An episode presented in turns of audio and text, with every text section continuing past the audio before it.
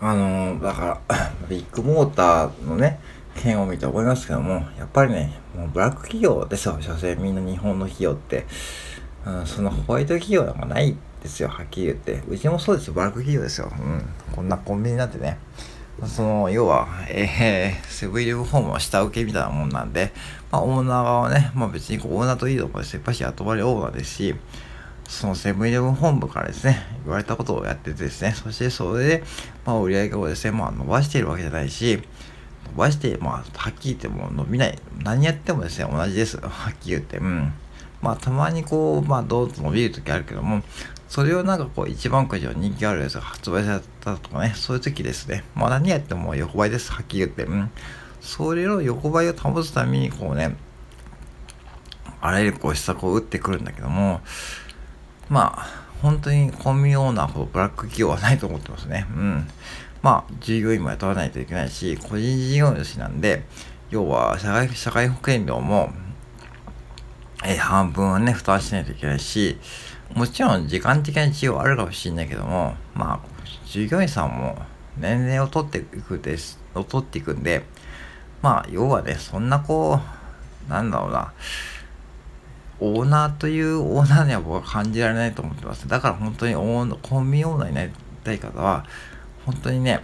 本当に慎重に考えた方がいいと思います。うん。えー、でない、でないと、自分の人生棒に振っちゃうと思いますよ。うん。だから、そういう意味でいくと、まあ、やっぱしこう、サラリーマンとしてですね、そのサラリーマンのうちに、こう、自分のこう、ね、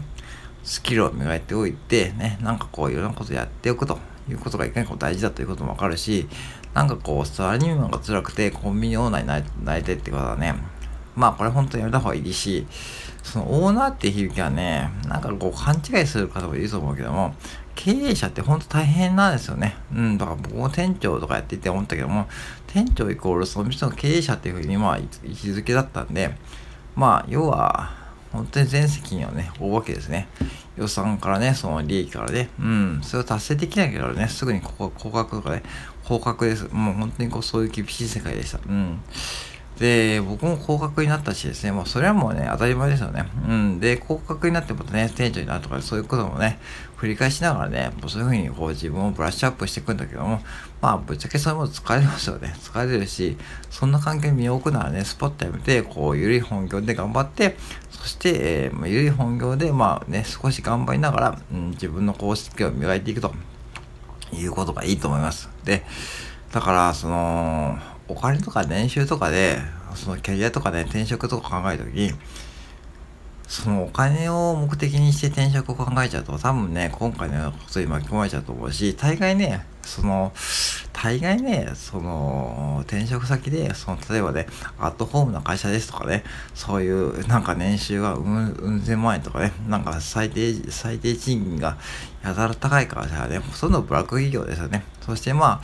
はっきり言って、まあ、その、まあ、いわゆるこう、ああいうところがですね、まあ、そういうふうに、まあ、年収何千万円もあるかもしれないけども、やっぱし中ではですね、そういうふうにあ、あ、あの、やっていけないことをですね、やっていたということですよね。で、コンビニオーナーもね、これ一緒ですね。一緒で、まあ、ぶっちゃけですね、まあ、従業員を使い倒してしまうオーナーですね、まあ、いずれは、いずれは、いずれは多分ね、廃業しちゃうわけですね。廃業しちゃうと。要はもう従業員さんが辞めていくというね、ループになりかねないんで、だからその辺のね、そのストレスもね、変えながらね、日々ね、運営しているわけですね。だから本当ブラック企業ですよね。で、セブンイレブン本部はね、もうそのオーナーからのね、献上金と言われると、こう、チャージさ、チャージして、えー、で、払われるお金で、ね、成り立っているね。もう本当、セブンイレブン側は、店を開ければね、それでいいんですよ。店を開けて、そしてその店をね、オーナーに運営させればね、もう自分たちはね、たまにこう来てですね、その、まあちょっと、ちょっとね、まあちょっと入れてですね、なんか、そう、週1回ですね、まあね、コミュニティというな、その無駄な会議を得ながらね、そうやってる風にしてですね、自分たちのね、その仕事をね、運営しているという風にね、あとは本当にそういう風です。だから本当オーナー任せで、でもオーナーにはですね、厳しい要求をね、突きつけてくるということですね。うん、本当に厳しいですよ。だから、あの、ブラック企業、ブラック企業って言うけども、全部ブラック企業ですよね、日本社会って。うん、もうこんな暑い中でもね、こんなこうね、重症とかで言われてる中でもね、皆さんね、まあお盆、お盆休みとかあるかもしんないけども、いっぱい働くわけでしょ。うん。もう、その休みなくですね。なんか体調悪いとか言ったらですね、その、なんか休みにくい環境もあるだろうし、そんな環境で働いていると、それはね、それはおかしくなりますよ。それはうつ、うつにもなるし、そう、うつにもなるし、じゃあ、かといってじゃあね、例えば最近流行っている、そのコミュニティね、要はネットのコミュニティ上でワイワイ集まって仕事をね、やっていくっていうのはね、僕はね、これは賛成です。うん。やっぱしね、そういう逃げ場が必要だしね、そうやっぱし僕もね、そういうところに逃げているようなものもあるし、そう、自分が逃げ場を持っているおかげで、そう、企業のね、こう仕事のね、えー、そのモチベーションのいいにもつながるし、その自分のスキルアップする、こう、原能力にもなるんで、そこはね、本当にね、必要ですよ。だから、そのブラック企業、ブラック企業って言ってる方は、多分、逃げ場がないんだと思うし、逃げ場がないって方はね、多分逃げ場をね、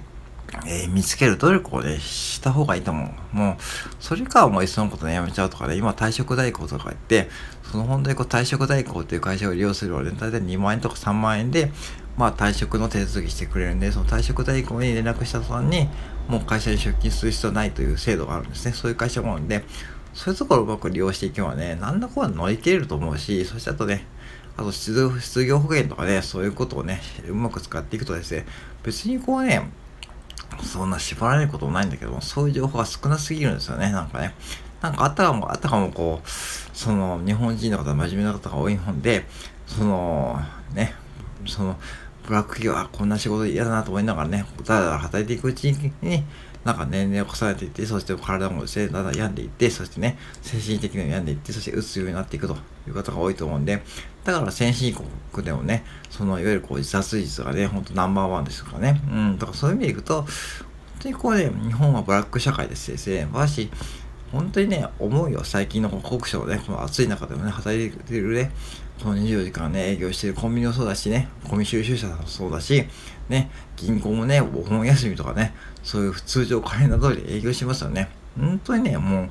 う、もうブラック社会だよね。だから、別にこうビッグモーターがああだこうだっていう前に、もう多分日本全体がそういう風になってくるしね、もう税金もどんどん上がっていくし、岸田さんもどんどんね、税金を上げて上げていこうとしてるし、ね、雇用保険料もね、上がってるしね、その、所得税率も上がってるしね、そういう、失業保険も上がってるしね、なんかそういうものも上がっていくんですよね。だから自分の企業名称見たときに、多分ね、微妙に上がってるんですよね。だからそういうことを見て考えたときに、じゃいかにこう自分がこうね、これから生きていくっていう意味ではね、まずブラック企業から逃げるってことが必要だし、逃げ、逃げづらい方は、本当にそういう退職代行を使ってやるとかですね。あとはキャリアに形成するときに、お金儲けを第一に考えないってことはやっぱり必要だと思うよ。うん。というよりも、もう緩く続けられる本業を見つけるってことで、ね、最悪バイトでもいいと思うしね。うん。そういうふうに気楽に考えて行った方が、多分もっとね、日本人は働きやすくなると思うし、ちゃんと自分の逃げ場を確保しながら、そういうふうにこういうのこう制度がね、あるんで、そういう制度を勉強していって、そして自分で逃げ場を作って、そして働きながら、えー、次のキャリアを形成していくっていうのは僕はね、理想的だと思います。うん。だからみんなこう目先のお金に、えー、惑わされすぎて、なんか転職するときに、お金が必要な方はいるかもしんないけども、それがね、目的だったらね、僕は今の会社にいた方がずっといいと思うし、うん、そんな感じでね、思いました。だから、うん、もう8月もね、もう暑さ続きますけども、それでも日本人が真面目に働く民族なんで、ぜひね、自分の体、自分のね、時間、自分の生活をね、一番大最優先に考えてほしいと思って配信しました。以上です。